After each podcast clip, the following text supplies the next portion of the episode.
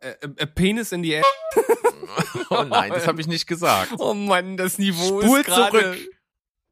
Was schwul zurück?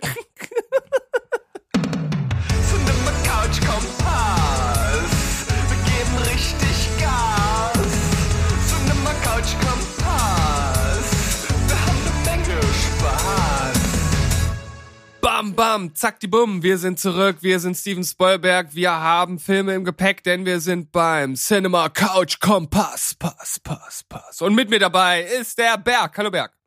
Genau, auf den Rummel hier, den du schon angekündigt hast, sind wir unterwegs. Der Berg ist auch am Start. Ich begrüße dich.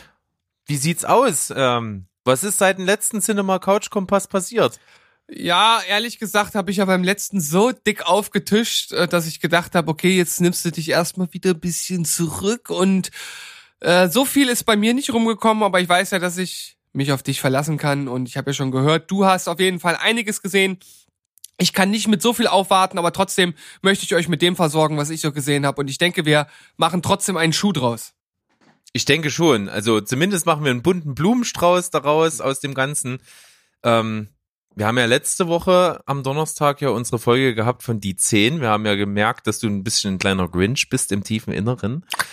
Und ähm, da wir natürlich jetzt in dieser Weihnachtszeit uns befinden, gibt es ja, wie eben auch der Titel dieser letzten, äh, die 10 Folge, ja, die liebsten obligatorischen Weihnachtsfilme von uns, schon gesagt hat, äh, sind ja eben Filme dabei, die für mich jedes Jahr eben zur Pflicht und zur Kür eben gehören.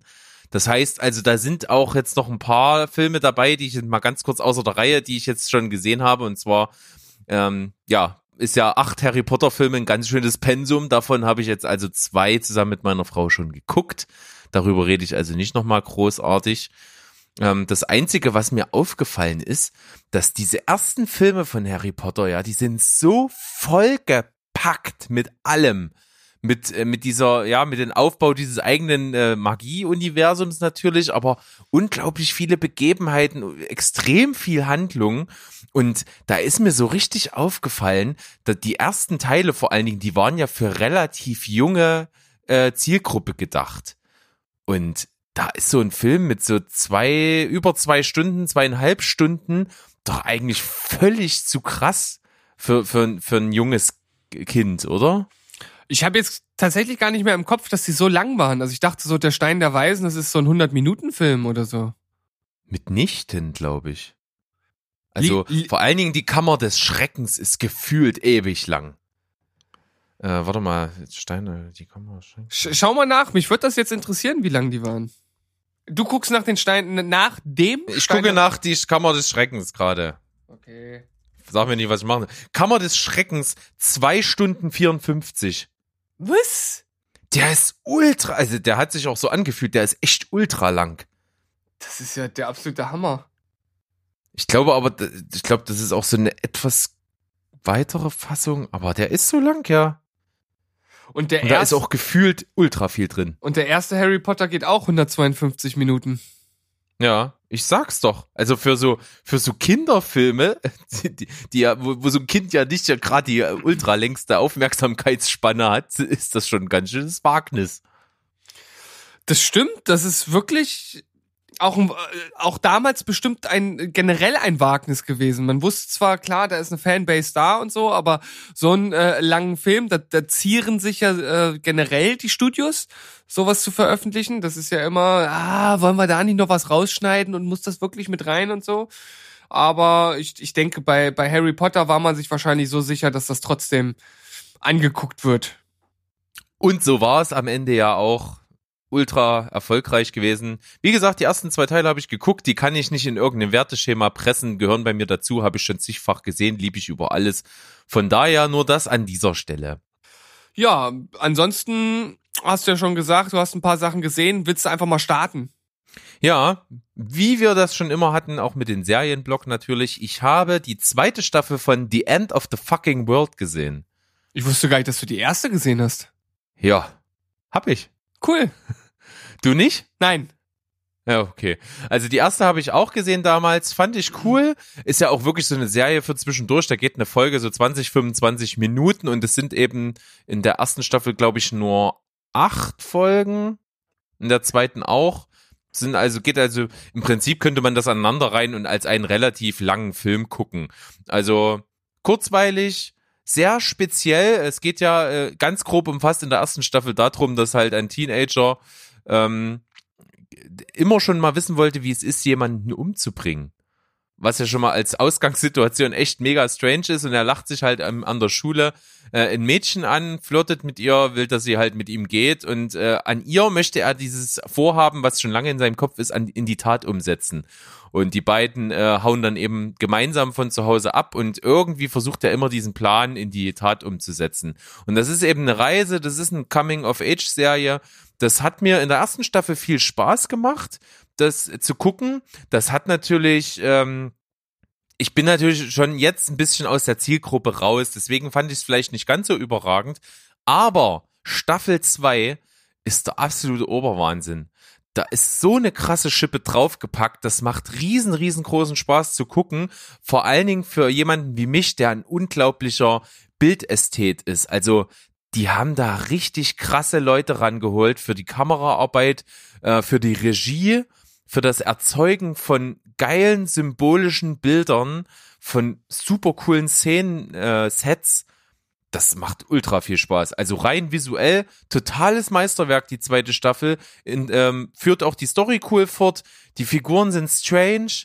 Ähm, ist irgendwie was ganz Besonderes, kann ich gut empfehlen. Also vor allen Dingen die zweite Staffel für diejenigen, die so eine gewisse Bildästhetik richtig geil finden. Ja, Bildästhetik ist auf jeden Fall immer schon mal gut, wenn das passt. Also du hast mich jetzt ein bisschen angefixt. Äh, ich hatte damals, als die erste Staffel rauskam, den Trailer gesehen und fand das auch irgendwie ganz interessant. Bin dann aber nie dazu gekommen, das zu gucken. Und wir wissen ja alle, es gibt einfach so viel, was man gucken könnte und die Wahl fiel nicht da drauf. Aber es ist, ich finde es immer wieder gut, wenn wir hier über Sachen sprechen, die man schon mal gesehen hat und wo man noch nicht so den Antrieb hatte, sich das anzuschauen und dann aber doch so in die Richtung gestoßen wird. Also cool.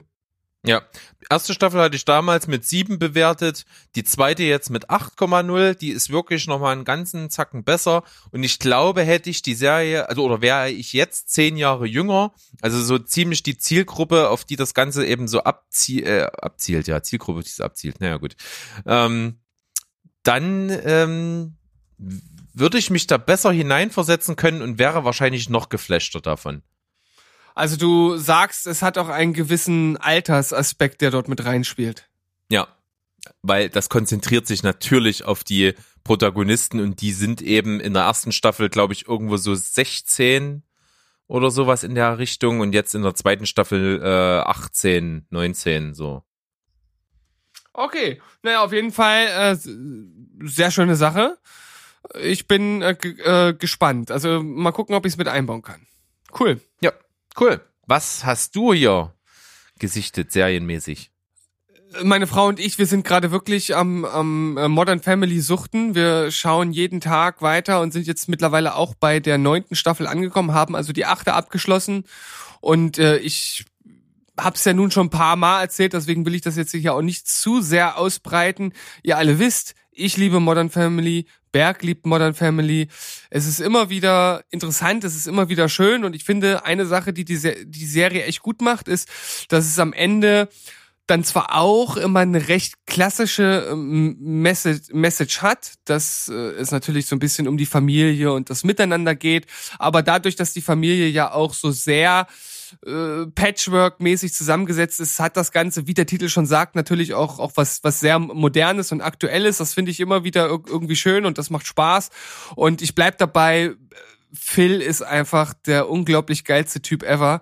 Der hat auch in der achten Staffel so viele geile Szenen, wo ich mich einfach nur wegschmeißen könnte. Und wenn er dann auf die Idee kommt, den Dunphy Tower zu bauen, dann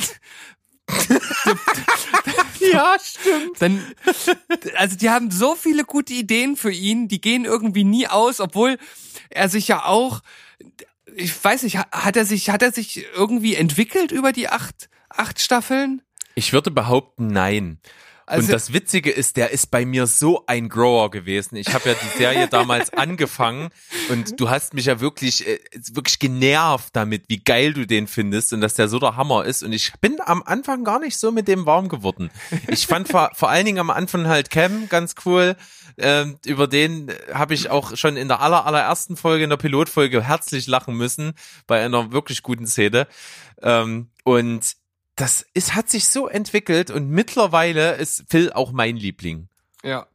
Und ja, ich, ich finde es halt echt spannend, dass die Serie das in der achten und selbst neunten Staffel jetzt immer noch äh, mit einem wirklich hohen Niveau schafft. Wir haben zwar auch schon mal gesagt, dass nicht jeder Gag sitzt und nicht jede Folge gleich gut ist, aber insgesamt ist es ist das so unterhaltsam. Also ich ich habe diese Serie in mein Herz geschlossen. Sie ist nach wie vor in meinen in meinen Top 3 der besten Sitcoms. Sch schaut euch das an. Das ist einfach wahnsinnig gut. So sagen wir das. Gibt's eine Wertung für Staffel 8 bei dir? Äh, das könnte ich jetzt jetzt so schlecht zusammenfassen, weil wir es auch über einen längeren Zeitraum gesehen haben. Ich weiß jetzt nicht mehr, welche Folgen da so mit drin war, aber das spielt sich im Grunde genommen spielt sich bei mir jede Staffel zwischen 8 und 9 ab. Also Okay. Gut. Haben wir das? Ist eine coole Serie, definitiv empfehlenswert. Dann fange ich mal mit dem Filmblock an. Und zwar äh, fange ich mal wieder mit dem Sneak-Film an. Ähm, es kam was äußerst Spezielles. Und zwar äh, muss man da ein kleines bisschen ausholen dazu. Es kam ein Film von Quentin Dupieux. Es war also ein französischer Film und dieser Typ hat mir erstmal gar nichts gesagt, aber nachdem ich dann so nach dem Film etwas recherchiert habe, ist mir aufgefallen, dass das also ein Mensch ist, der sehr, sehr seltsame Filme macht. Also der ist dafür bekannt, einfach Filme zu machen, die sich seltsam anfühlen, die komisch wirken, die immer auch eine Art nihilistische Komik in sich haben und auch immer sehr meta sind. Also es, es verschwimmt immer das, was man glaubt zu sehen, mit Realität. Es wird auch ab und an mal in anderen Filmen die vierte Wand durchbrochen. Also es gibt da schon immer sehr, sehr abgedrehte, abgedrehte Verläufe. Und das ist der Typ übrigens, der als Autor und Regisseur mit Rubber bekannt geworden ist. Mit dem mordenden Reifen. Genau, der Autoreifen. Ja? Und äh, das ist ja auch so ein Meta-Horrorfilm, völlig abgedreht über einen Autoreifen, der telekinetische Kräfte hat und anfängt, Leute umzubringen. Sehr, sehr seltsam. Ähm, und so ist auch sein Film, den ich gesehen habe, Die Wache heißt der. Und zwar ist das im Grunde genommen, spielt das nur als Kammerspiel in ja ein Verhörzimmer oder so eigentlich ist es ein Büroraum, ganz normaler Büroraum im Kriminalbereich einer Polizeiwache und dort ist der Kommissar und der verhört einen ganz normalen Bürger, der auf der Straße vor seinem Haus eine Leiche gefunden hat. So, und das gibt er eigentlich im Grunde genommen dort nur zu Protokoll oder hat es am Anfang des Films schon getan. Und der, der Kommissar ist total seltsam und spleenig und fängt an, ihn andauernd wieder auszufragen dazu, weil er ja dahinter noch was vermutet und dass er vielleicht nicht sogar der Killer ist und der das nur bei der Polizei angegeben hat, die Leiche gefunden zu haben. Also der reitet wirklich auf den bescheuertsten, banalsten ähm, Details dieser Aussage herum und kommt nie zum Punkt und ist auch nicht besonders konzentriert bei der Sache, weil er ständig irgendwas anderes macht, private Telefonate führt, was ist, aus dem Raum geht, irgendwas. So, und das Ganze ist in seinem Verlauf sehr, sehr skurril und ich empfand das eigentlich beim Gucken als schon in gewisser Weise originell. Also es, es hat einen ganz eigenen Humor, es ist irgendwie makaber, es ist irgendwie skurril und es passieren auch völlig nicht logisch erklärbare Dinge. Und das ist auch so das Ding, da muss man sich drauf einlassen können. Also es passieren Sachen, die völlig jeder Realität und Logik entbehren und das Ganze ist halt extrem speziell. Ähm, mehrere von den Freunden, die mit im Kino waren von mir, haben halt gesagt, dass es der schlechteste Film war, den sie jemals gesehen haben. Ich fand ganz okay. Es hatte irgendwie seine Momente und ich fand die Art sehr einzigartig und deswegen schon irgendwie interessant. Deswegen habe ich 6,0 von 10 gegeben, aber kann das wirklich nicht jedem empfehlen, weil das halt einfach total eigen ist. Also du hast jetzt gerade zwar relativ viel über den Film erzählt, aber ich kann mir überhaupt nicht vorstellen, wie der aussieht. Gar nicht. Also Ja. da- das ist Und das, jetzt und da, das ist es aber auch. Du kannst das nicht erklären. Das ist so strange. Das war auch echt nicht als Kritik gedacht, sondern einfach nur so äh, krass. Also, das muss wirklich ein sehr spezieller Film sein. Oh ja, ich hatte nämlich ähm, vor vielen, vielen Jahren schon mal von dem Regisseur was gelesen. Da habe ich mich dann dran erinnert. Der hat einen Film gemacht, der heißt Wrong. Und ich habe nur so als Teaser zu dem Film gelesen, der Film macht dauernd oder äh, zeigt dauernd Sachen, die dich wahnsinnig machen, weil sie sich so falsch anfühlen. So mehr weiß ich über den Film nicht. Seitdem will ich den gucken. Ich, Also ich wollt- wollte gerade sagen, das hört sich, das hört sich schon wieder so an, wie ich kann mir überhaupt nicht vorstellen, wie er aussieht, aber es spricht mich irgendwie an. Ja. Also es muss wirklich so äh, eine Kampfansage an den inneren Monk sein, dieser Film. Der fühlt sich in jeder Situation völlig abstrus an und ich habe mir den jetzt, äh, wer, wer unsere Stories auf Instagram verfolgt hat und auf Facebook, der hat gesehen, äh, ich habe mal angekündigt, dass Amazon Prime zum Black Friday so eine 99 Cent Aktion hatte. Da war er mit dabei. Ich habe also jetzt 99 Cent investiert, um ihn mir zu leihen. Ich habe ihn bisher noch nicht geguckt, aber da hat man ja einen Monat Zeit dafür. Ich werde berichten. Der heißt Wrong und wie heißt der, der Regisseur nochmal? Quentin Dupieux. Ach ja, und jetzt kommt noch der Fun Fact dazu. Dieser Typ ist halt auch völlig abgefahren. Der ist nämlich nicht nur Regisseur und Autor, sondern der ist halt auch Musik, Musiker und Musikproduzent nebenbei. Und sein alter Ego ist nämlich Mr. Oizo. Das ist er. Mr. Oizo. Ist Na das, hier, ist, Flat ist, Eric. Flat Eric. Ja. Das ist also auch von ihm erschaffen worden. Das ist ja und da verrückt. kommt ja dieses Nihilistische auch ein bisschen durch, dass dieser Flat Eric halt äh, statt Zigarren halt Würste raucht. Ne? Da kommt halt schon diese, ne, dieses, dieses banale und völlig gaga Ding durch. Und äh, genau so ist das. Also es ist ein Typ, der ist absolut nicht zu erklären. Ja, also ich bin gespannt, wenn du den Film äh, angeschaut hast, was da äh, bei rumkommt. Ja.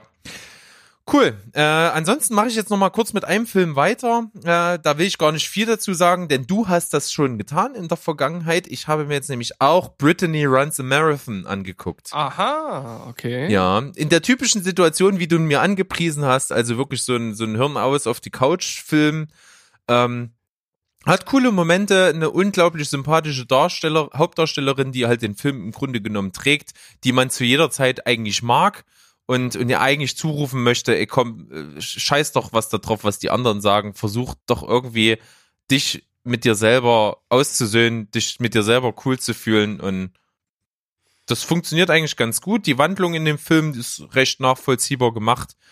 Ansonsten, ja, kurzweilig, kann man sich angucken, 6,5 von 10. Ja, was ich damals in unserer äh, Review so ein bisschen vergessen habe zu erwähnen, ist, dass, dass dieser Marathon eigentlich nur ein monstermäßiger, rieser, riesiger MacGuffin ist. Genau, richtig. Also der spielt im Grunde genommen für die Handlung des Films wenig Rolle. Er ist wirklich einfach nur das Ziel für sie. Also sie, Ja. sie ist ja jemand, der, die sich in ihrem Leben halt nicht besonders wohlfühlt, irgendwie festgefahren ist und um sich weiterzuentwickeln, braucht sie halt irgendein Ziel. Und das ist in dem Fall eben einfach der Marathon. Aber es Genau. könnte auch ersetzt werden durch alles mögliche andere. Genau, das ist jetzt auch einfach, einfach nur mal so ein nerdiger Fun-Fact. Also nichts, was den Film irgendwie besser oder schlechter macht.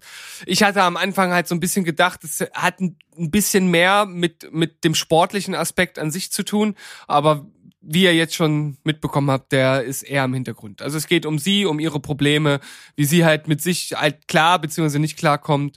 Und wie du auch schon gesagt hast, die Hauptdarstellerin ist wirklich sympathisch und hat den Film auch, auch vor dem Mittelmaß gerettet.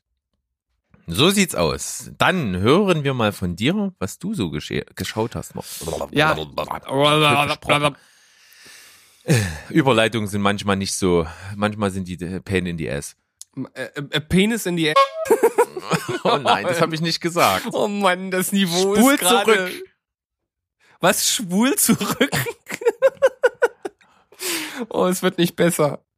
Berg, bist Nein. du noch Ja, ja, leider. Äh, ich weiß gar nicht, ka- kann man sowas noch guten Gewissens zeigen und oder naja, wir schauen mal. Wir schauen mal, was passiert. Was der verrückte Steven wieder macht beim Zusammenschneiden dieser Folge.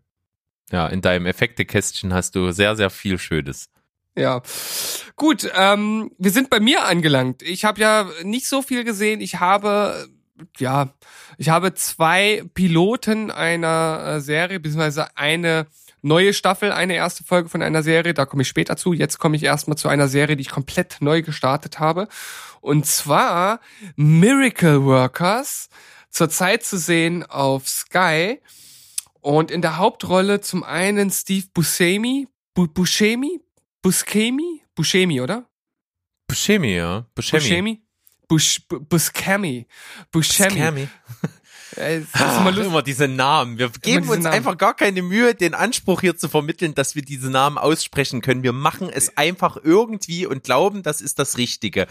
Ja. Verbessert uns nicht. Danke. Okay, ich, ich, ich glaube, es heißt, es, es heißt, es heißt Steve Buscemi und er spielt in dieser Serie Gott und Daniel Radcliffe, uns allen bekannt als Harry Potter, spielt einen, wenn man so möchte, Sachbearbeiter, denn äh, der Himmel wird dort als eine Firma dargestellt, Heaven Inc. Also richtig, das sieht aus wie so ein Industriegelände mit äh, mit Bürokomplex, wo halt diese einzelnen Abteilungen, die es so im Himmel gibt, äh, zum Beispiel ein Department der Arten, wo es dann darum geht, hier pass auf, ey, wir haben gerade wieder Budgetkürzung, tut mir leid.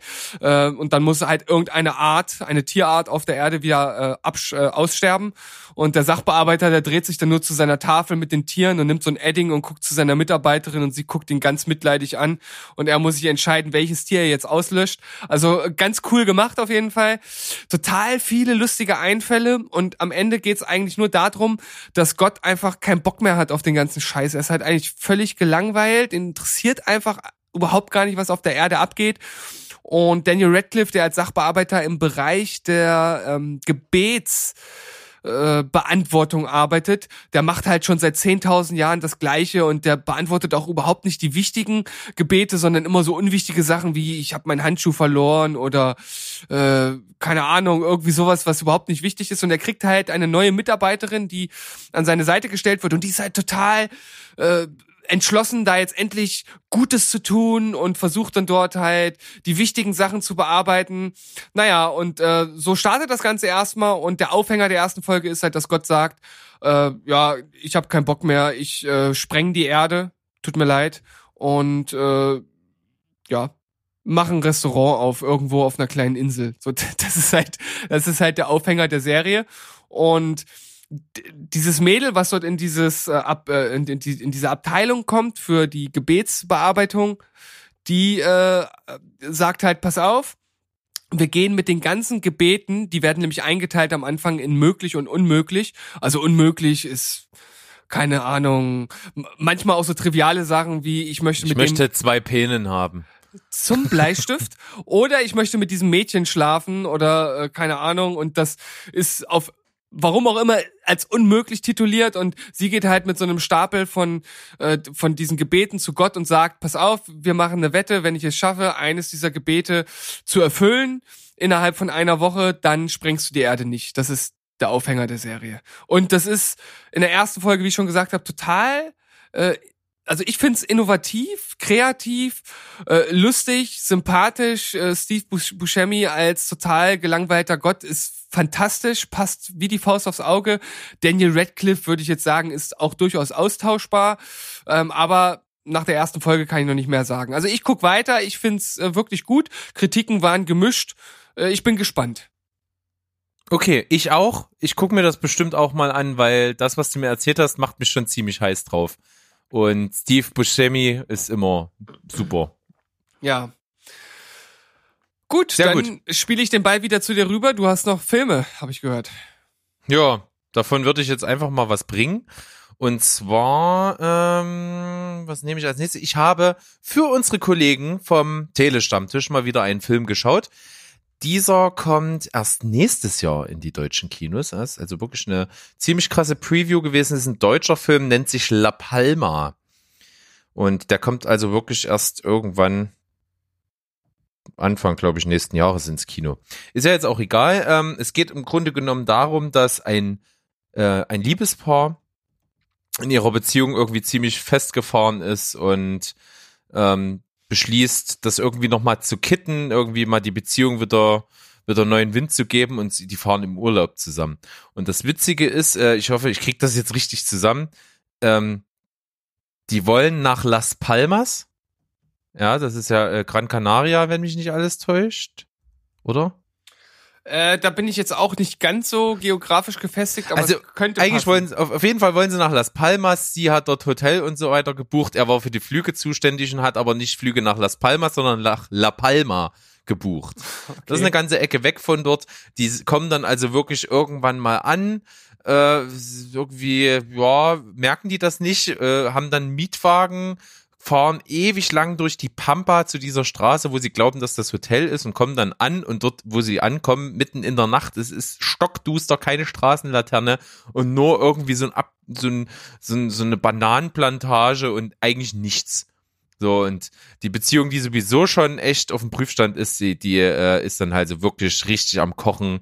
Die pissen sich also wirklich nur an und naja, das ist so der Anfang und ja, die machen dann das Beste draus. Die kapern dann einfach dort ein Ferienhaus, was dort rumsteht, was gerade nicht von Touristen belegt ist, geben sich halt als Touristen eben aus, als hätten sie das gemietet dort und naja, dann handelt eben der Film davon, wie sie dort ihre Beziehungen versuchen zu kitten und du hältst halt Einblick, wie die so miteinander umgehen wie die so drauf sind. Er ist halt so der, der, der, der Kindgebliebene, etwas naive, der ganz spontan ist und immer irgendwie verrückt sein will. Und sie ist eigentlich so ein bisschen eine Businessfrau, die ein bisschen auf der Erde steht auch und ja, so ein bisschen wie seine Mutti ist halt, weil sie irgendwie dann schon glaubt, dass man auch immer mal sich zusammenreißen sollte und naja, so, die sind sehr, sehr unterschiedlich und die fangen dann an dort ähm, sich äh, so ja, so, so mit spanischen Dialekt und anderen Namen miteinander zu reden. Sie versuchen halt schon in andere Rollen zu schlüpfen, um irgendwie aus de, dieser eingefahrenen Beziehung rauszukommen. Ja, und das zeigt eben der Film. Ist ganz cool gemacht, äh, ist auch gut besetzt, würde ich sagen, mit Marlene Lose äh, und Daniel Sträser, die, es geht im Grunde genommen nur um die beiden. Das ist eigentlich eine ganz coole Liebesgeschichte. Man kann dann schon erkennen, woran es bei den beiden krankt. Und ja, darüber hinaus ist es natürlich nicht besonders spektakulär. Es ist halt einfach so ein, so ein Ausschnitt, ne? Du, du, du hast verschiedene Situationen, wie die sich da so verhalten und wie das Ganze irgendwie dann doch einen Bach runtergeht oder eben auch nicht. Das zeigt sich dann eben und ja, ist ein netter Film, kann man sich mal angucken, habe ich 6,5 von 10 gegeben. Ja, das ist nichts, was mich, glaube ich, umhauen wird. Wie bist du, wie, warum hast du den geguckt? Habe ich das verpasst wieder? Äh, nein, ich habe es nicht gesagt. Ich ähm, wollte einfach mal einen Film mit Marlene Lose gucken, weil das ist die, die die Hauptrolle gespielt hat bei Cleo, über den wir mal vor einigen, einiger Zeit gesprochen haben. Und Mm, da okay. muss ich ja sagen, da fand ich die Idee von dem Film ganz cool und die Machart, aber sie fand ich schrecklich.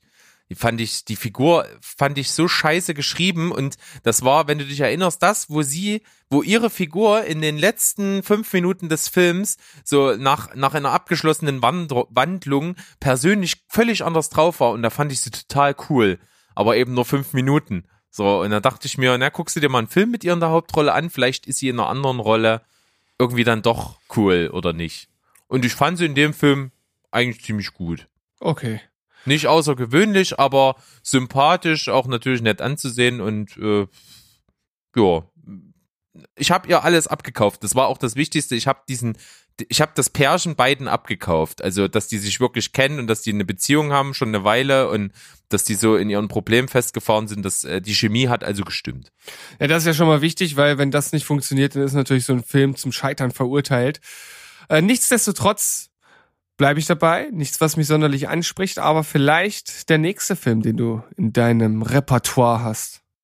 Ja, es wird auf jeden Fall jetzt deutlich besser schon. Ähm, mit was mache ich weiter?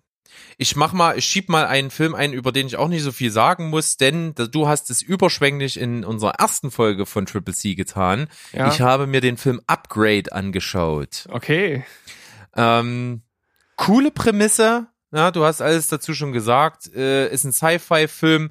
Es geht um einen Typen, der eben äh, seine Freundin, Frau verliert äh, bei einem Überfall und bei dem Überfall dann selber halt auch querschnittsgelähmt wird.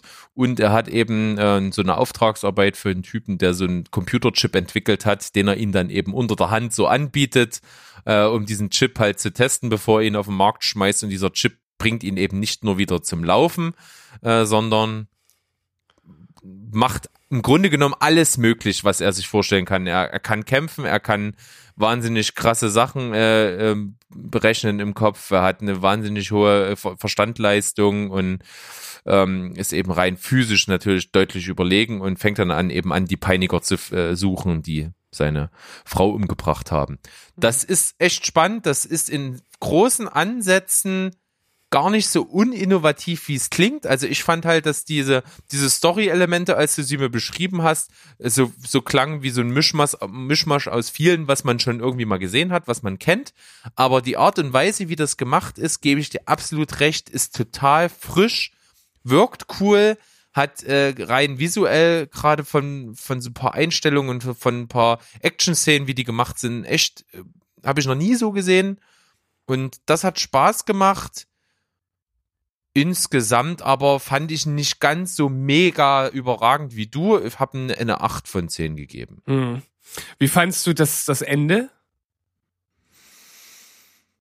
Hat in mir nichts ausgelöst, sagen wir es mal so. Hm, Ich habe es nicht vorhergesehen, es war schon überraschend für mich, aber es hat auch jetzt nicht so wahnsinnig Aha-Effekt auf mich gehabt, dass ich mir dachte, wie krass ist das denn jetzt? Also ist gut, aber ich finde, hinten raus hat der Film schon Schwächen so. Also so am Anfang ist das alles cool, aber dann so, weiß ich nicht, hat mich das dann nicht mehr ganz so angesprochen.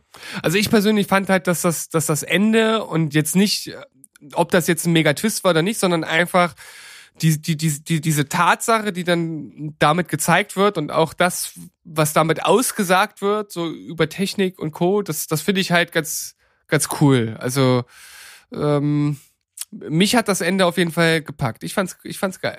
Aber ich habe ja, ich habe ja schon gesagt, dass ich den Film äh, durchaus äh, so in, in so eine kleine äh, Genre Genre Perlenabteilung schieben würde. Ja, das auch mit Sicherheit nicht sehr unberechtigt. Also kann man schon einfach mal angucken. Wer auf Sci-Fi steht sowieso, wer so auf KI und ähm, auch Action steht, der ist da gut beraten. Man kann das schon machen. Also ich fand den auch ziemlich, ziemlich gut. Mit 8 von 10 ist er bei mir ja auch sehr gut weggekommen. Cool, cool. Aber mich freut auf jeden Fall, dass du einige Filme geschaut hast, die ich letztes Mal genannt habe. Das ist sehr schön. Na, selbstverständlich. Jetzt sind wir wieder bei mir. Richtig. So sieht's aus. Weißt du, was ich geguckt habe? Erzähl's mir. Ich habe die erste Folge der vierten Staffel von Rick und Morty geguckt. Uh, als OMU quasi. Ähm, Ja, ist doch original mit Untertitel gewesen, oder? ja, ja, genau, stimmt, ja, stimmt. Ich habe ich jetzt gar nicht mehr so so ganz akut im Kopf. Es, es wirkte so harmonisch, dass mir das gar nicht aufgefallen ist. Also hat, hat auf jeden Fall ziemlich gut äh, funktioniert und auch hier, es geht halt genauso abgefahren weiter, wie es schon in den Folgen davor und den Staffeln davor war. Ich weiß auch gar nicht, ob ich jetzt den Inhalt der Folge überhaupt, äh, äh, ob ich dem überhaupt äh, Genüge tun kann jetzt hier, weil das ist, das ist schon wieder total abgefahren. Also am Ende geht es darum, dass, dass Rick und Morty ähm, auf irgendeinem Pl- Planeten halt fliegen, um dort äh, so eine ähm, bestimmte Art von Kristalle zu, zu, zu finden oder, oder abzubauen. Und wenn man diesen Kristall berührt, dann sieht man seine Zukunft. Und die Prämisse ist jetzt, dass Rick halt, äh, nee, dass Morty halt so ein so ein Kristall anfasst und halt sieht, wie er stirbt. Und ähm, ach so, ja, habe ich das jetzt gerade falsch ausgedrückt? Also man sieht, wie man stirbt. Man sieht nicht nur seine Zukunft, sondern man sieht, wie man stirbt. Ja? Ach so, okay. Also Aber nicht den Zeitpunkt, sondern nur bei nur, was. Nur wie, sozusagen. ge genau. Hm. Und er fässt ihn halt an und sieht halt, dass es äh, voll der beschissene Tod ist. Und dann dreht er sich ein bisschen zur Seite und je nachdem, was man halt in diesem Moment macht, sieht er halt einen anderen Tod. Und dann sieht er halt, wie seine äh, hier große Liebe von der Schule, mir fällt der Name gerade nicht ein, der immer nachhimmelt, dass die halt ähm, ähm, Je- Je- Je- Je- Jen- Jess- Jennifer, Jessica, Jessica, Jessica, ja. genau. Dass Jessica halt ähm, ihn halt im Arm hat als alten Mann und äh, zu ihm halt sagt, ähm, irgendwie Morty, I love you oder so. Und er dann halt stirbt. Und er nutzt dann halt diesen Stein, um sich halt immer dahin zu bewegen, um halt zu diesem Zeitpunkt irgendwann mal zu gelangen. Also er wird halt so von diesem Stein vereinnahmt, dass er halt äh, überhaupt nicht mehr darauf achtet, was um ihn äh, passiert und alles andere ignoriert. Und zum gleichen Zeitpunkt, also das ist jetzt auch relativ am Anfang der Folge, ich spoiler jetzt also nicht, stirbt halt auch mal wieder äh, äh, Rick und dann kommt ein Hologramm von ihm und sagt ihm halt, was er jetzt machen soll und um ihn halt wieder zum Leben zurück, zurückzuholen. Und gleichzeitig wird aber in einer anderen Dimension wieder ein neuer Rick geboren und da gibt's dann auch wieder so unterschiedliche Ricks, die wieder sterben und dann gleich wieder neu geboren. Also es ist völlig abgefahren wieder. Ihr merkt schon, ich kann es wahrscheinlich nicht äh, dem Ganzen nicht Genüge tun, das hier vernünftig zusammenzufassen. Aber es ist wieder unterhaltsam, es ist wieder verrückt, es sind wieder gute Gags drin. Gleiches Niveau wie vorher. Ich bin gespannt, wie es weitergeht. Hm. Ich, ich liebe diese Serie abgöttisch. Die ist nicht umsonst tatsächlich in unserer allerersten Folge, wo es um die Lieblingsserien äh, ging, bei mir mit gelandet. Die ist wirklich der Hammer ist wirklich völlig abgedreht, wie du das jetzt versuchst schon zu erzählen und zusammenzufassen. Es ist schon sowas von verrückt und man denkt, du hast gerade einen Schlaganfall. Es ist, es ist aber wirklich so geil. Da muss man drauf stehen. Meine Frau kommt überhaupt nicht da dran. Das ist mir echt auch irgendwie noch so immer so ein kleiner Schmerz im Herzen. Ich fände das echt geil, wenn die das auch so feiern würde wie ich, aber muss ja auch nicht. Ich freue mich riesig drauf. Ich werde es wahrscheinlich aber erst gucken, wenn es dann äh, synchronisiert kommt. Ähm, ja, puh, Ja. Ihr scheiß elit elitären äh, O-Ton-Gucker, lasst Ja, mich ja. in Ruhe. ähm, so, aber freue ich mich drauf und schön, dass das Niveau so weitergeht. Ich sehe halt auch immer auf Instagram immer so kleine Schnipsel äh, aus irgendwelchen Folgenausschnitten aus neuen und die finde ich immer geil. Ist ein Hammerding. Ich liebe Rick and Morty und ja, freue mich sehr drauf. Cool, cool. So, ich glaube, wenn ich richtig das jetzt im Blick habe, hast du noch zwei Filme und ich habe einen Film. Das würde bedeuten, Jo. du fängst mit einem an, ich schieb den nächsten und dann schieben wir das letzte Teil nochmal hinten rein. Ja, so machen wir's. Wir sind der große Podcast der sexuellen Anspielung, der Mutterwitze, der äh, schlechten Überleitungen, was wir nicht alles beherrschen. Also das ist schon der Wahnsinn. Wir sind Experten auf unserem Gebiet geworden, auf unserer ganz kleinen eigenen Nische. Wir, wir wir sind das Schweizer Taschenmesser des, des tiefen Humors. Ja, so kann man das gut ausdrücken. So ein Schweizer Taschenmesser will doch jeder irgendwo sein. Na gut, dann Schweizer Taschenmesser dich jetzt mal in den nächsten Film. Ja, ich klappe nämlich mal wieder was ganz Neues raus. Ich habe jetzt einen Film mit im Gepäck, den ich gar nicht wirklich aktiv geguckt habe, sondern wirklich komplett nebenbei. Und das hat war aber auch vollkommen in Ordnung, denn ich habe den aktuellen, äh, die aktuelle Verfilmung von der Grinch gesehen. Und zwar diesen Animationsfilm, äh, wo im englischen Original Benedict Cumberbatch den äh, Grinch synchronisiert und in der deutschen Fassung Otto Walkes. Ja. Ja. Ähm, birgt natürlich irgendwie Potenzial in sich, dass das äh, so klamaukig wird, weil wir wissen schon, wie Otto solche Synchronisationen macht. Man, äh, man erinnere sich an Ice Age oder auch an andere Sachen, die er so gemacht hat manchmal. Das ist halt oft sehr überdreht, oft auch total mit seinem eigenen Stempel. Hier hingegen finde ich, funktioniert das subtil sehr, sehr gut. Also, es ist jetzt nicht total Ottilie, Ottilie, äh, Ottilie, Ottilo, Ottila, wie man das so sagen möchte. Ähm, das funktioniert. Er haucht dem Charakter, den man so kennt, halt auch irgendwie Leben ein und auch so schon so ein bisschen eine eigene Note, ohne aber zu blödelig und äh, klamaukig zu sein. Das funktioniert schon mal sehr, sehr gut. Darüber hinaus ist das natürlich eine ganz, ganz normale der Grinch-Story. Ja, der Grinch also lebt da irgendwo in diesem ähm, Ort, wo äh, ja, wo sich das ganze Jahr eben über die Leute auf Weihnachten freuen, dann ist eben Weihnachten, dem kotzt das tierisch an und der will halt den Leuten das versauen. So, Story kennt irgendwie jeder, der einen Grinch kennt und das ist auch hier nicht anders. Das ist halt äh, mit so ein paar kleinen Details anders gemacht, aber im Grunde genommen ist dieselbe Story. Hat mir aber gut gefallen. Die Animation fand ich cool, also der ganze Look fetzt. Ähm, es sind sympathische Charaktere dabei konzentriert sich halt hier so ein bisschen auf so eine Familie mit so einem kleinen Mädchen, ähm, die mit den Grinch dann so in Interaktion tritt. Das funktioniert total super. Ansonsten sind viele lustige äh, Figuren mit drinne. Also da, da ist der Spaß kommt nicht zu kurz. Das hat schon irgendwie Laune gemacht. Und generell ist der Grinch hier auch so, der hat dann, der hat dann so Gadgets, mit denen er, den, den, mit denen er dann so die, die, die Leute bestiehlt, die Geschenke entwendet und die Weihnachtsbäume und so. Das ist irgendwie fetzig gemacht, das, das hat einen modernen Touch, äh, ist auch generell einfach sehr, sehr in dieser Zeit, das ist nicht so traditionell, sondern ist schon irgendwie hip, sage ich jetzt mal. Das hat Spaß gemacht, im Grunde aber halt nichts Neues. Ich würde 7,5 von 10 geben, ist halt wirklich ein runder Spaß und kann man sich mal geben. Also das klingt auf jeden Fall nach so einem typischen Film, den man wirklich nebenbei oder vielleicht auch mal am Sonntag gucken kann, wenn man schon den äh, den eigentlichen Grinch-Film kennt, ist das wahrscheinlich jetzt nicht so ganz viel Neues. Aber das, das klingt auf jeden Fall wirklich wie so ein guter Sonntagnachmittag-Film. Und das Tolle ist, du hast mich jetzt auch noch mal so ein bisschen in diese Richtung äh, gestoßen eines Films, der so nebenbei äh, lief, auch bei mir.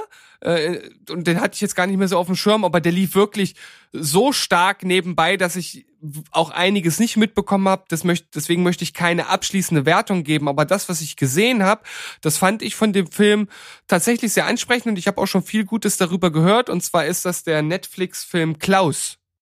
Ja.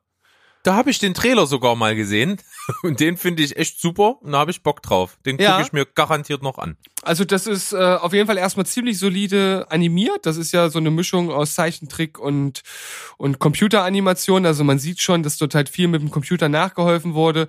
Und das, was ich gesehen habe, das war auf jeden Fall äh, sehr unterhaltsam. Geht halt um ja um so eine ja, um so einen Postboten-Lehrling, der halt in das hinterletzte Kaff von seinem Vater geschickt wird, um eine Lektion äh, fürs Leben zu lernen und äh, muss dort innerhalb kürzester Zeit irgendwie 6000 Briefe versenden, um halt wieder zurückzukommen. Und dort halt angekommen, gibt's halt zwei Bevölkerungsschichten oder zwei äh, Seiten des Dorfes, wenn man es mal so möchte, die miteinander äh, verfeindet sind und die sich immer bekriegen. Und er kommt dort halt äh, rein und naja, am Ende geht's halt auch darum, dass er dann halt noch diesen Klaus kennenlernt, der halt diesen den Weihnachtsmann am Ende so ein Stück weit darstellen soll. Und äh, daraus äh, spinnt sich dann halt diese Geschichte, wie er dann doch irgendwie schafft, dort Postbote zu werden und Weihnachten und so weiter. Das, das sah alles wirklich gut unterhaltsam aus. Ich habe dann äh, so ab der Hälfte des Films nicht mehr so ganz viel mitbekommen, aber ich glaube, ich werde den zusammen mit meiner Frau auch noch mal gezielt zu Ende schauen, weil mich hat das auch angesprochen. Fand ich gut. Schön, da können wir bestimmt eine Review zusammen machen. Also ich werde mir den auch auf jeden Fall noch angucken. Ich denke, wir reden dieses Jahr noch drüber. Sehr schön. Dann komme ich zu meinem Film, den ich dann aber doch noch vernünftig gesehen habe. Es ist ein Film, den du schon mehrmals gesehen hast, wenn mich das äh, nicht richtig täuscht, den du beim ersten Mal nicht so gut fandest und dann, glaube ich, immer stärker. Äh, ich habe Drive gesehen. Oh ja.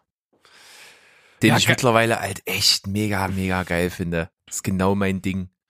Ja, geiler Film. Also, um es gleich äh, vorwegzunehmen, es handelt sich um ja, um einen um einen Fluchtwagenfahrer, der nebenbei noch in der Werkstatt jobbt und eigentlich auch noch Hollywood-Stuntfahrer ist, der halt ja immer mal so das ein oder andere krumme Ding macht, dabei sehr wortkarg und zurückhaltend ist, aber trotzdem auch äh, sehr sehr straff, was seine Regeln anbelangt.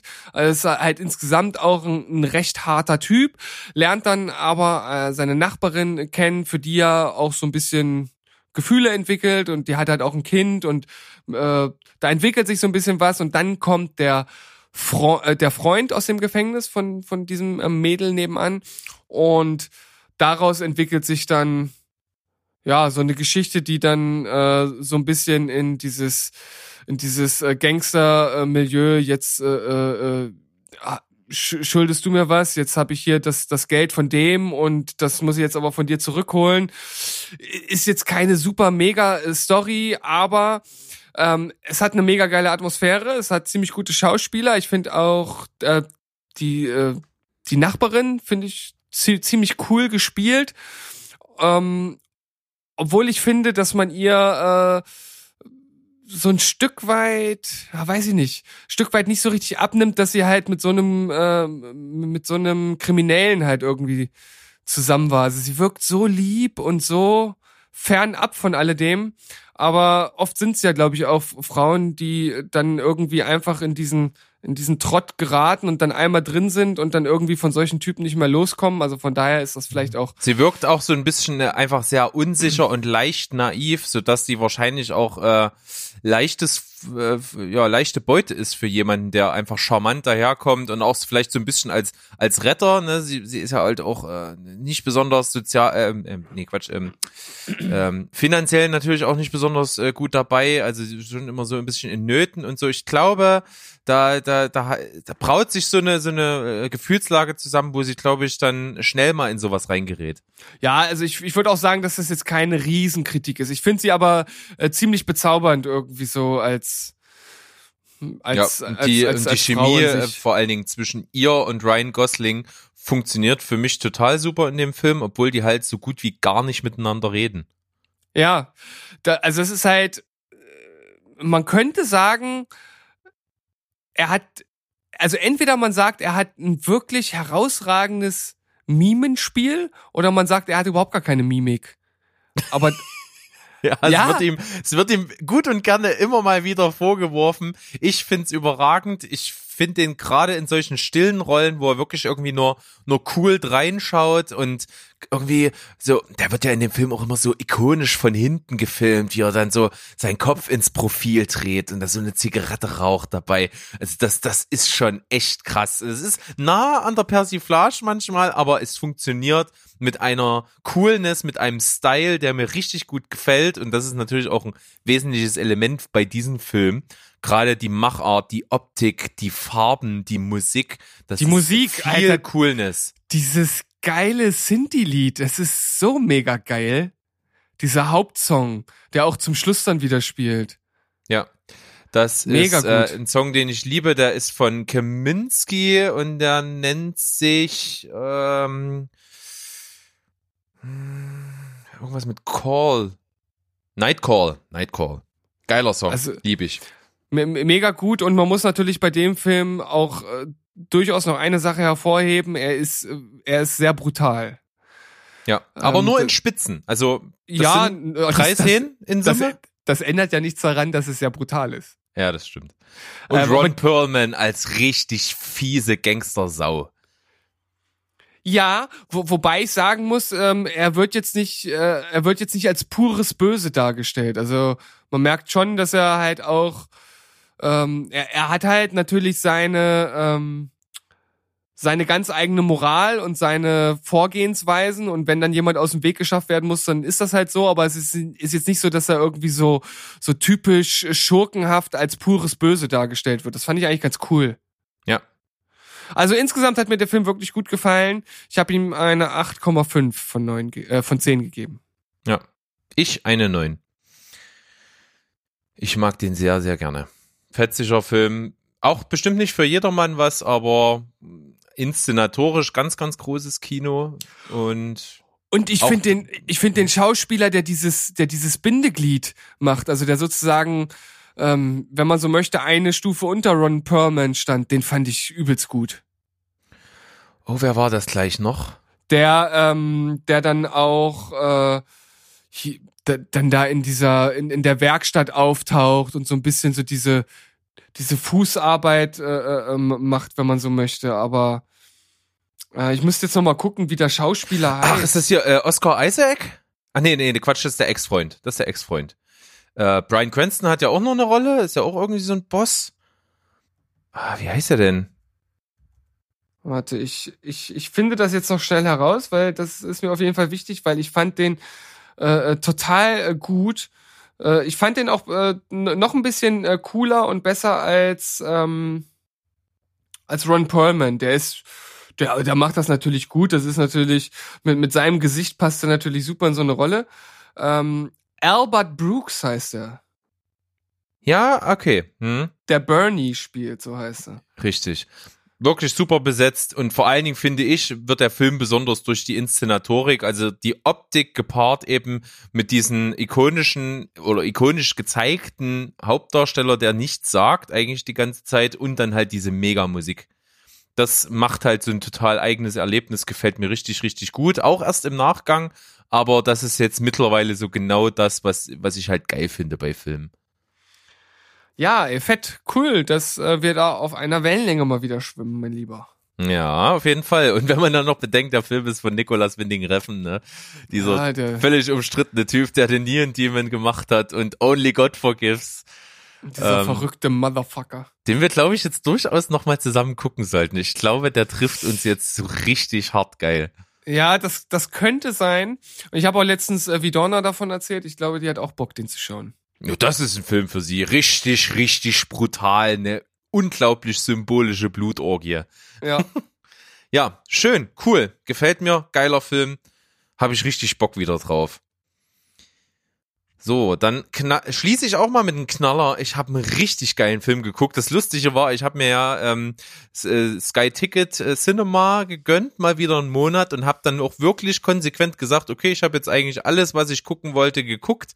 Ich bestell's wieder ab und am 30. am letzten Tag kam noch ein neuer Film aufs Portal und äh, den habe ich direkt geguckt. Es kam nämlich Weiß, der zweite Mann, dieses Biopic über Dick Cheney, wo Christian Bale sich wie unglaubliche Kilos angefressen hat, und um dieser fette, feiste Sack Dick Cheney spielen zu können. Ja.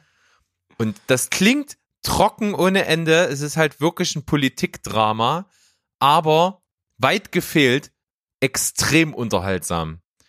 Und äh, nicht zuletzt dadurch, dass dieser Film von Adam McKay ist. Adam McKay? Andy McKay? Äh, Wenn ich das jetzt ich falsch nicht. sage. Ähm, der Typ, der The Big Short gemacht hat. Und The Big Short ist ja auch im Prinzip ein Wirtschaftsdrama, aber auf so eine coole, flippige, lustige Art und Weise. Immer so ein bisschen satirisch mit den Augenzwinkern. Da ist Zynismus drinne. Das ist modern, das ist schnell, das ist unterhaltsam. Das ist gar nicht so auf diesen furztrockenen Politikaspekt ausgelegt oder eben auf den Wirtschaftsaspekt bei The Big Short, aber eben auch jetzt bei diesem Dick Cheney-Film weiß, es geht halt wirklich nur um Politik und das klingt unglaublich trocken und das ist eigentlich auch unglaublich trocken, aber wie es dargeboten ist, ist so geil. Immer mal so mit Durchbrechen der vierten Wand. Dem Zuschauer wird erklärt, was, was gerade eben so äh, abgeht, wie so eine Abstimmung funktioniert, wie da die politischen Mechanismen sind, wer dann wen in der Hand hat danach und es wird so geil kommentiert, was da passiert und das ist echt eine Story, die ist so geil, weil im Grunde genommen ist Dick Cheney ein extrem mächtiger Mann mal gewesen, der viele Fäden in der Hand hatte und keiner hat ihn auf dem Schirm gehabt. Keiner hat's gewusst.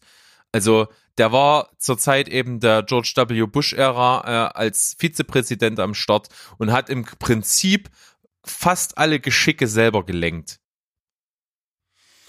Ja, also ich kenne mich mit der amerikanischen Politik nicht so wirklich aus. Deswegen, ich wusste zwar, dass er damals Vizepräsident war, aber dass er da tatsächlich so viel äh, Strippen in der Hand hatte, das wusste ich nicht. Ähm, ich glaube, man weiß generell äh, oft nicht, was da noch so für Leute im Hintergrund sind.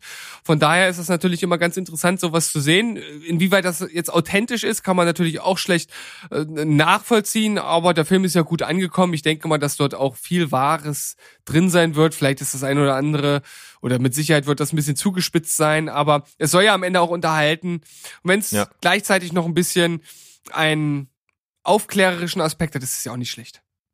Ja, den hat er zweifelsohne. Also da sind sehr, sehr viele wahre Begebenheiten drinne. Der Film sagt auch selber am Anfang, dass ähm, das, was in dem Film dargestellt wird, halt auch viel Mutmaßung ist, weil einfach Dick Cheney selber ein sehr, sehr verschlossener Typ gewesen ist, der nicht viel preisgegeben hat. Viele Sachen sind im Geheimen äh, im Hintergrund eben abgelaufen. Das heißt also, die, die Macher stellen sich vor, dass es ungefähr so gewesen ist, aber bei vielen Sachen, die eben hinter den Kulissen sind, wissen die das einfach nicht. Aber es ist umso äh, genialer und äh, unterhaltsamer dargestellt und auch mit diesem Aspekt des Nichtwissens wird auch total super gespielt. Es gibt so eine Schlüsselszene, wo die halt wirklich dann die vierte Wand durchsprechen und sagen, ja, wir wissen eben nicht so genau, wie das abgelaufen ist und zeigen so ein, zwei Varianten, wie es hätte gewesen sein können, wo man die gleiche Szene aus anderen Blickwinkeln mal wieder sieht und das so geil gespielt wird.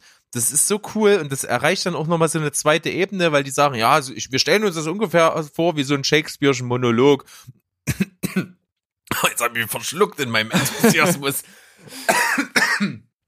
Entschuldigung. Be beruhige dich, atme tief ein und aus, nimm einen Schluck. Hab ich. So, jetzt bin ich wieder da. Ähm, und dann fangen die Leute wirklich an, äh, Shakespeare zu zitieren und so miteinander zu sprechen. Also das ist total geil.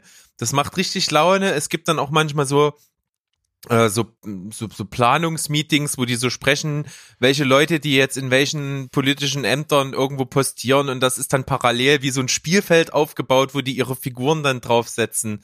Also das ist wirklich unglaublich kreativ, unterhaltsam, durchspricht ganz oft spielerisch diese unglaublich ernsten Themen. Das macht Spaß, ist schauspielerisch brillant von Christian Bale. Ich glaube, er wird eine Oscar-Nominierung bekommen dafür. Ähm, hat das wahnsinnig gut gemacht. Aber mit dabei, Amy Adams spielt auch richtig krass, spielt seine Frau. Ähm, George W. Bush ist natürlich auch dabei mit einer relativ kleinen Rolle, wird gespielt von Sam Rockwell, wir lieben ihn. Ähm, Hammertyp, äh, ist auch generell einfach cool gemacht, hat mir viel, viel Spaß gemacht, ähnlich wie The Big Short damals, noch sogar ein bisschen besser für mich. Und deswegen habe ich wirklich eine 9 von 10 rausgehauen. Oh, ich hatte einen langen Tag, ich musste gerade gehen, tut mir leid. Ähm, Ach so, und was ich gar nicht erwähnt habe, auch eine große tragende Rolle als Donald Rumsfeld hat Steve Carell, der auch ja bei The Big Short eine größere Rolle schon hatte. Steve Carell ist, im, wird immer krasser in meinem Ansehen. Echt ein Megatyp. Ja, also ich glaube, er wird echt krass unterschätzt, aber wenn man mal so guckt, was, was er mittlerweile für auch ernste und gute Rollen gespielt hat, da weiß man, dass der, dass er was auf dem Kasten hat. Und wenn man jetzt diesen Cast hört, da läuft einem ja das Wasser im Mund zusammen. Das ist ja Wahnsinn. Ich habe mich mit dem Film nie so wirklich beschäftigt, aber ich habe natürlich die Möglichkeit, den zu gucken, deswegen werde ich das, äh, denke ich mal, tun. Also klingt Ja. unterhaltsam. Ist, ist wirklich super. Also wahnsinnig gut gemacht, unterhaltsam und ein ernstes Thema. Also so kann man ein ernstes, trockenes Thema einfach geil verpacken und das äh, ist wahnsinnig beeindruckend und gefällt mir. Aber trotzdem muss ich jetzt äh, zum Abschluss der Folge sagen, dass ich ein bisschen enttäuscht bin, Berg. Weil ich noch nicht mehr von den Sachen geguckt habe, die du mir empfohlen hast. Na, ich dachte, dass du, dass du zumindest Your Name schon geguckt hättest, aber naja. Hat noch nicht gepasst, aber mache ich. Aber den sehe ich, dem, da brauche ich ja Sky nicht dafür.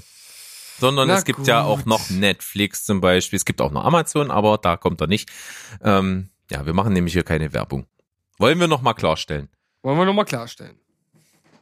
Guck ich, habe ich Bock drauf, aber hat irgendwie nicht gepasst.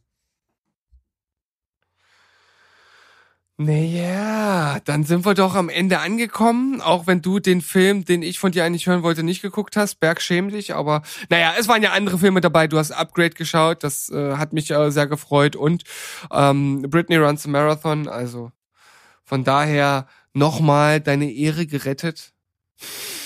Ja, ich versuche fleißig zu sein, halte mich immer an das, was du mir so sagst, um, um dir dann so, zumindest um dich zufriedenzustellen, so kleine Brocken hinzuwerfen, Ja, damit, ja, irgendwie- ja. damit ich mich von Woche zu Woche rette. So machen wir das. Wir haben die Folge geschafft, Berg. Trotz meines kleinen Anteils, denke ich, war wieder einiges dabei. Vielleicht auch für euch zu Hause. Wenn es irgendwelche Anmerkungen dazu gibt, lasst uns mal einen Kommentar da auf unseren Social Media Portalen. Dafür zuständig ist der Berg, der alte Influencer, der hat da richtig viel äh, Power und Swag. Und ja, dann bleibt uns nichts mehr weiteres zu sagen, außer Tschüss, ciao und goodbye. Bleibt spoilerfrei, meine Freunde. Bis Danny, Kodeni. Wer ist Kodeni? Ich habe keine Ahnung. Ja, ich auch nicht. Tschüss. Tschüss.